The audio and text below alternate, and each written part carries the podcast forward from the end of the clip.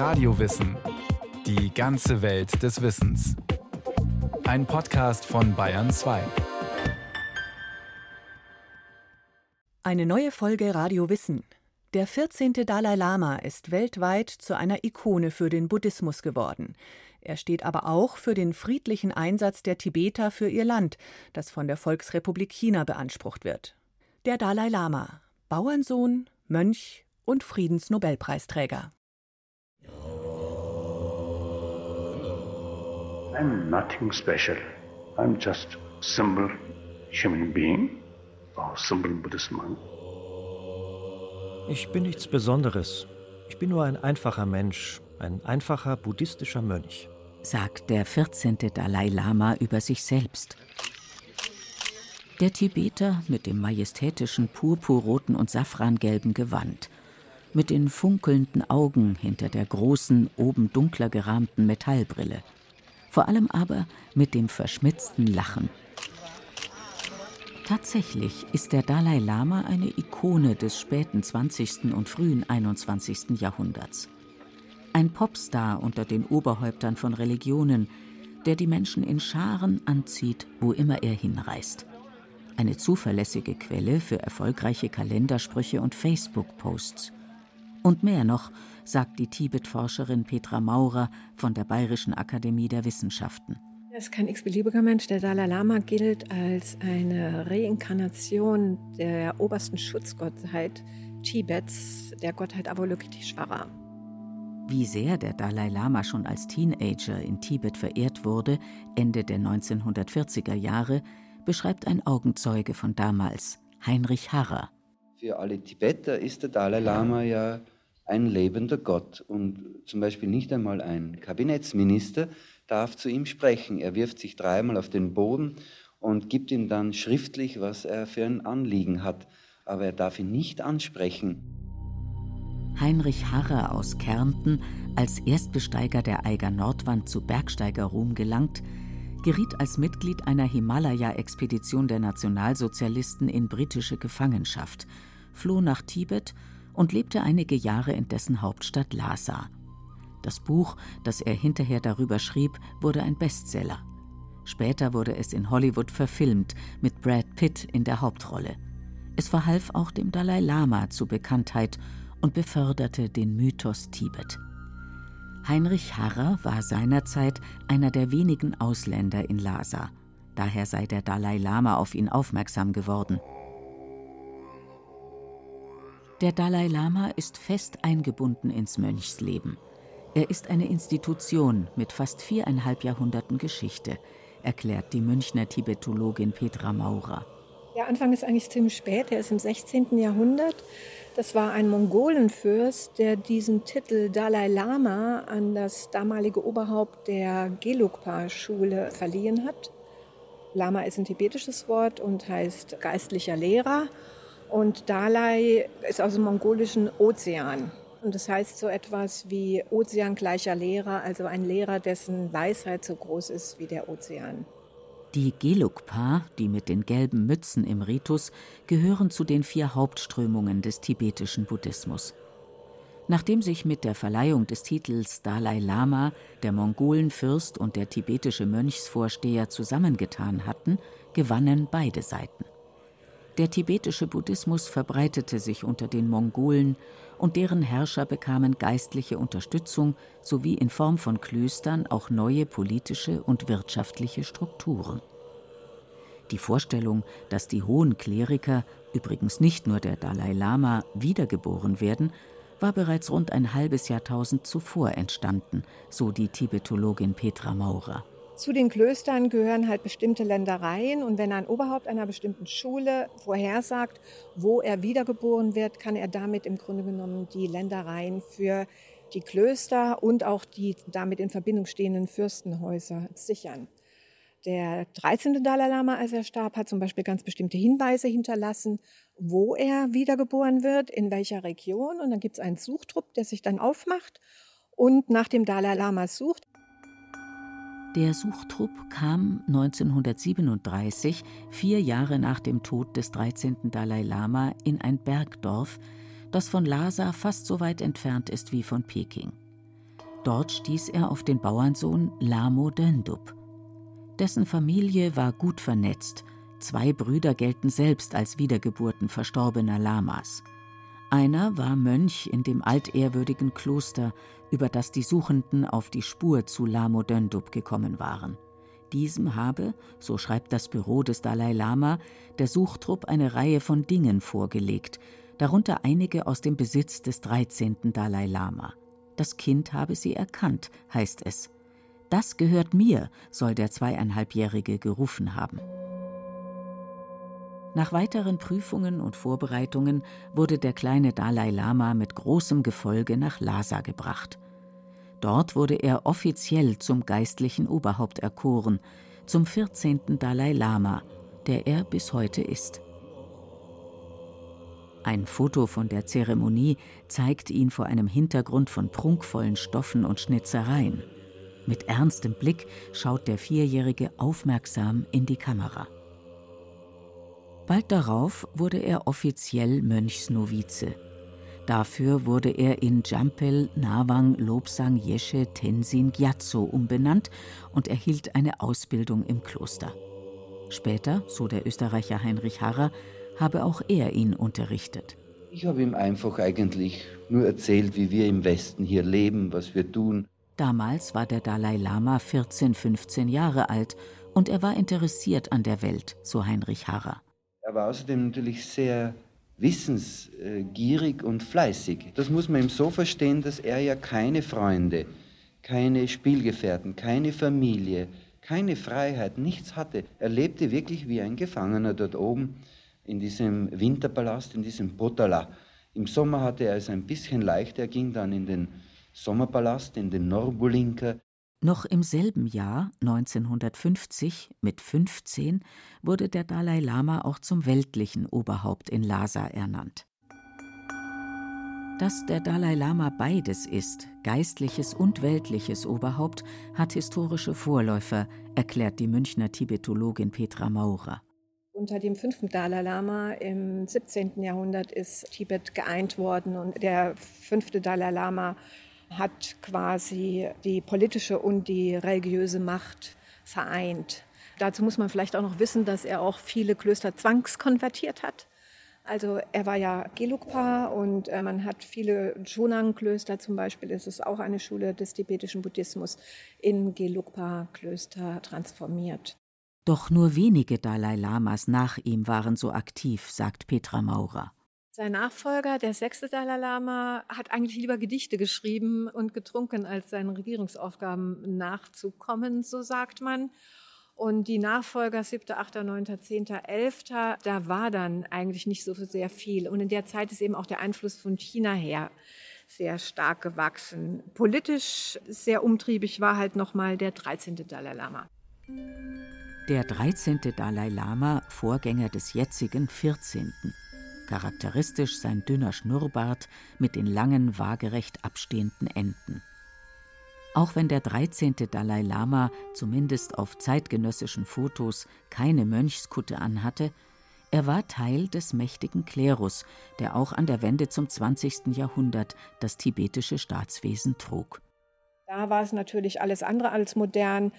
Es gab auch Folter in Tibet und es gab auch so ja, hier nennt man es Gottesurteile. Das ist ein Begriff, der dort nicht so ganz passt. Also Urteile, die mit quasi divinatorischen Mitteln gefällt wurden. Man muss in, was weiß ich, in eine Hand in siedendes Öl tauchen und wenn man sich dann nicht verbrennt, dann ja, ist man auf der richtigen Seite. Es gab eben auch ganz martialische Strafen. Bis zum 13. Dalai Lama, ein enger Vertrauter vom 13. Dalai Lama zum Beispiel, der wurde noch geblendet. Vor allem aber geriet der 13. Dalai Lama ins blutige Great Game, das sogenannte große Spiel von England, Russland und China um die Macht im Inneren Asiens. Dabei wechselte er in seinem Leben mehrfach die Seiten.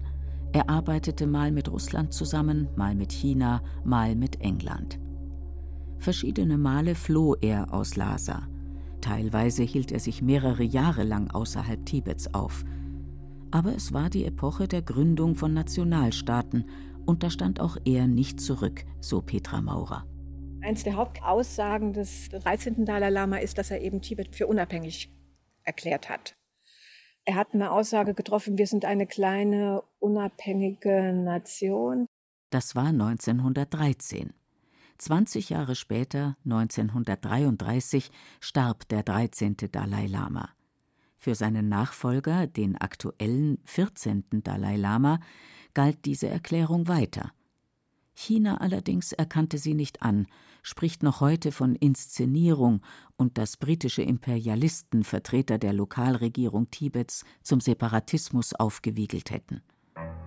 1950 marschierte die Armee der neu ausgerufenen Volksrepublik in Tibet ein. Nach Ansicht der Regierung in Peking gehört Tibet mindestens seit der mongolischen Kaiserdynastie im 13. Jahrhundert zu China wenn nicht schon seit der Heirat eines tibetischen Königs und einer chinesischen Prinzessin vor über tausend Jahren. Auch in Lhasa wurden chinesische Truppen stationiert. Der Dalai Lama flüchtete zunächst in die Nähe der Grenze zu Indien. Er kehrte aber noch im selben Jahr zurück nach Lhasa und widmete sich religiösen Studien. 1954, mit 19, reiste er mit großer Gefolgschaft nach Peking. Fotos zeigen den Dalai Lama gemeinsam mit Mao Zedong, dem Vorsitzenden der Kommunistischen Partei, mal auf dem Sofa vor reich gedeckter Tafel, mal beim Händeschütteln, mal beim Überreichen von Präsenten. Stets wird gelächelt. Erst nach fast einem Jahr kam der Dalai Lama wieder zurück nach Tibet. Das Verhältnis zu Peking wurde indes schlechter, als die dortige Regierung begann, in die Wirtschaft, Politik, Religion und den Alltag in Tibet einzugreifen. Dabei hatte die Regierung in Peking Tibet auf dem Papier zugesichert, sich selbst regieren zu dürfen. Die Region an der Südwestgrenze Chinas wurde zur autonomen Region Tibet innerhalb der Volksrepublik China erklärt entferntere Gegenden, in denen Tibeter gemeinsam mit anderen Ethnien siedelten und damit auch die Heimatregion des Dalai Lama, gehören nicht dazu.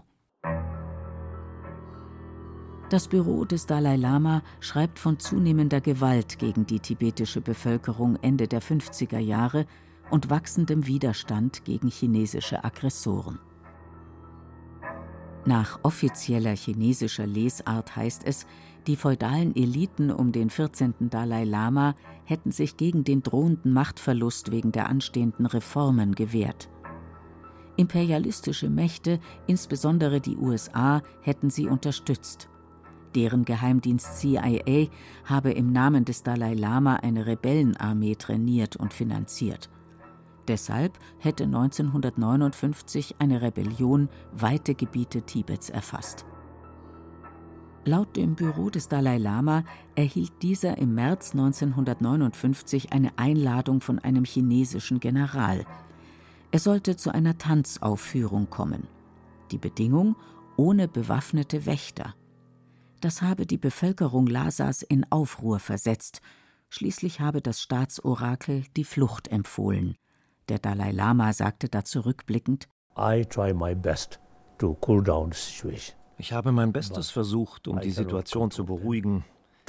Aber ich kann nicht eine Lage kontrollieren, in der zu viele Emotionen da sind, beide Seiten entschlossen sind, egal was mein Rat ist. Am 10. März 1959 sind tausende Menschen gegen die Chinesen aufgestanden. In der ganzen folgenden Woche habe ich versucht, die Situation zu beruhigen. Am Ende habe ich eine Nachricht von China erhalten, Sie wollten wissen, wo in den vielen Gebäuden des Sommerpalastes ich wäre. Sie würden mich beschützen, sagten sie. Also man kann es Schützen nennen oder mich ins Visier nehmen, nicht wahr? Project or target, isn't it? Then dann gab es einen ernstzunehmenden Hinweis, dass hinter dem Winterpalast auf der anderen Seite des Flusses eine chinesische Artillerieeinheit sei. Wir dachten, jetzt werden sie Laser bombardieren und unterdrücken. Also habe ich am Morgen des 17. März beschlossen, jetzt gibt es keinen anderen Weg als zu fliehen. In der Nacht des 17. März bin ich aus dem Sommerpalast geflohen. 17 night I left from Heimlich. Die Flucht führte ihn durchs Hochgebirge.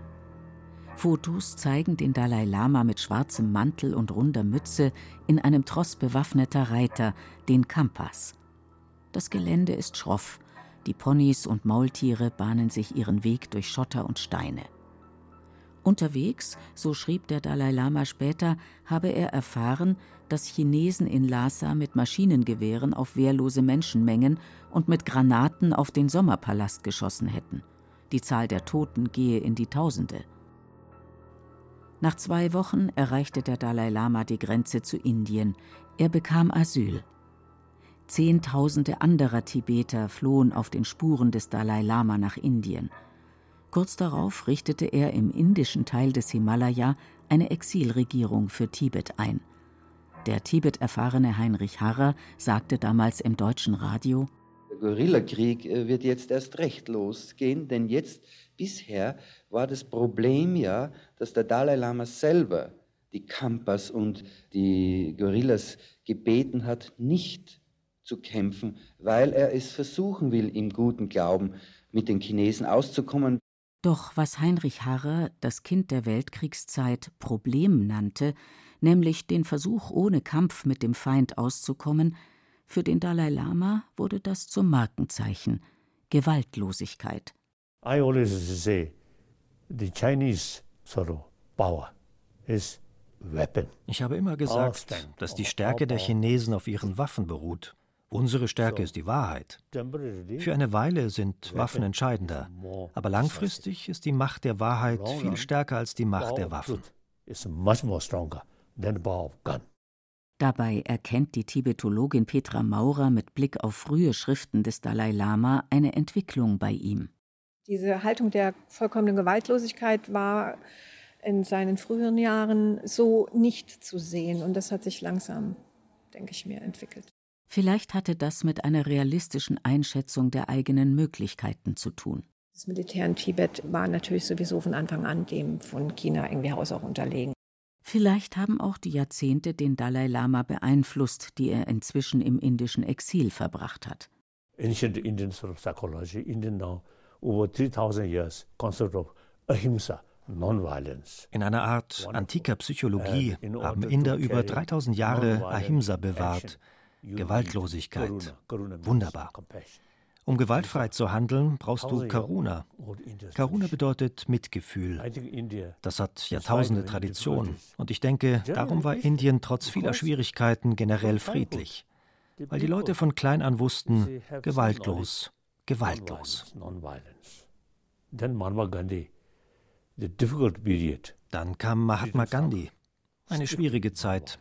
Freiheitskampf, strikt gewaltlos. Und in dieser indischen Tradition spüre ich das Potenzial, der ganzen Welt zu innerem Frieden zu verhelfen. Durch inneren Frieden kann sich der richtige Weltfrieden entwickeln.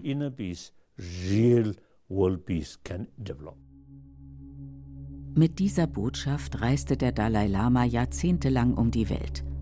Auch im Tempel der mongolischstämmigen Kalmücken in München war er zweimal zu Besuch, erinnert sich dessen Hüter Nimgir Bembejew, damals ein Teenager. Ich bin ja mit dem Buddhismus und Dalai Lama seinen Bildern halt, Bildnissen aufgewachsen, aber persönlich war es natürlich dann schon was Tolles, ihn kennenzulernen.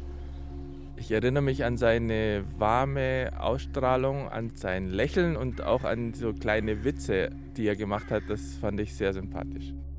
Der Dalai Lama traf die Präsidenten von den USA, Frankreich, Südafrika und vielen anderen Staaten, den Papst und auch Bundeskanzlerin Merkel.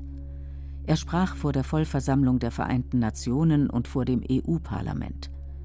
1998 erhielt er den Friedensnobelpreis, weil er, Zitat, für friedliche Lösungen auf der Grundlage von Toleranz und gegenseitigem Respekt plädiert hat um das historische und kulturelle Erbe seines Volkes zu bewahren. Tatsächlich betonte der Dalai Lama immer wieder, ich will keine Abspaltung und keine Unabhängigkeit, denn es wird besser sein, das Recht zu bekommen, unsere eigene Kultur und Besonderheit zu bewahren. Deshalb bestehe ich trotz der Kritik unter Tibetern und einigen unserer Anhänger darauf, dass es in unserem eigenen Interesse ist, eine Lösung auf Gegenseitigkeit zu finden. Das ist die Autonomie. Autonomie innerhalb des chinesischen Staates. China betrachtet den Dalai Lama trotzdem als Hochverräter. Radikale Tibeter dagegen pochen auf die Unabhängigkeit. Doch die Tibetologin Petra Maurer fragt sich, wie das hätte gehen sollen. Das hätte eigentlich zu einem Krieg führen müssen. Ich sehe also nicht, wie eine andere Haltung des Dalai Lama die Lage in irgendeiner Form positiv hätte beeinflussen können.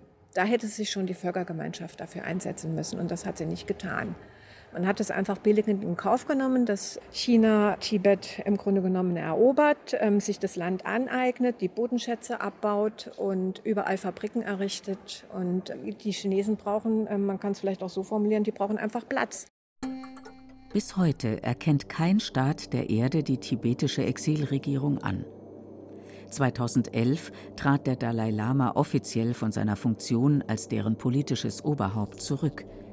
Er erklärte, er wolle sich aber weiter für die Erhaltung der tibetischen Sprache und Kultur einsetzen. Die hatte, wie alles Traditionelle in China, in der Kulturrevolution stark gelitten. Tempel wurden zerstört. Außerdem zogen Chinesen aus dem Tiefland nach Lhasa und Umgebung. Es fühlt sich an wie eine chinesische Großstadt. Das ist der große Unterschied halt zu den 90er Jahren, wo ich den Eindruck hatte, ich komme halt nach Tibet Inzwischen seien viele Tempel wieder aufgebaut oder renoviert worden, berichtet die Tibetologin. Einfach weil man den Tourismus in Tibet als zusätzliche Einnahmequelle entdeckt hat. Und es gibt ja mittlerweile auch eine ganz große chinesische Mittelschicht, die eben nach Tibet fährt. Es gibt aber auch chinesische Buddhisten, die nach Tibet pilgern. Aber wenn ich heute ein tibetisches Kloster betrete und einer Person in einer Mönchskutte begegne, bin ich mir, wenn ich ehrlich bin, nicht ganz sicher, ob es sich hierbei wirklich um einen Mönch handelt oder nicht um einen chinesischen Spitzel in Kutte.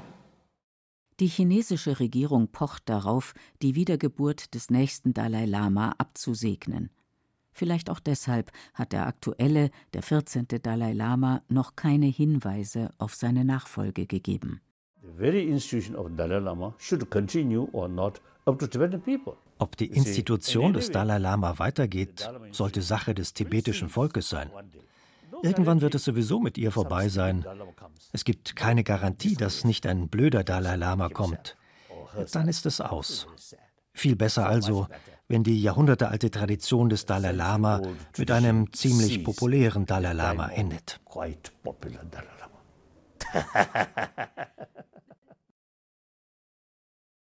Das war Radio Wissen, ein Podcast von Bayern 2.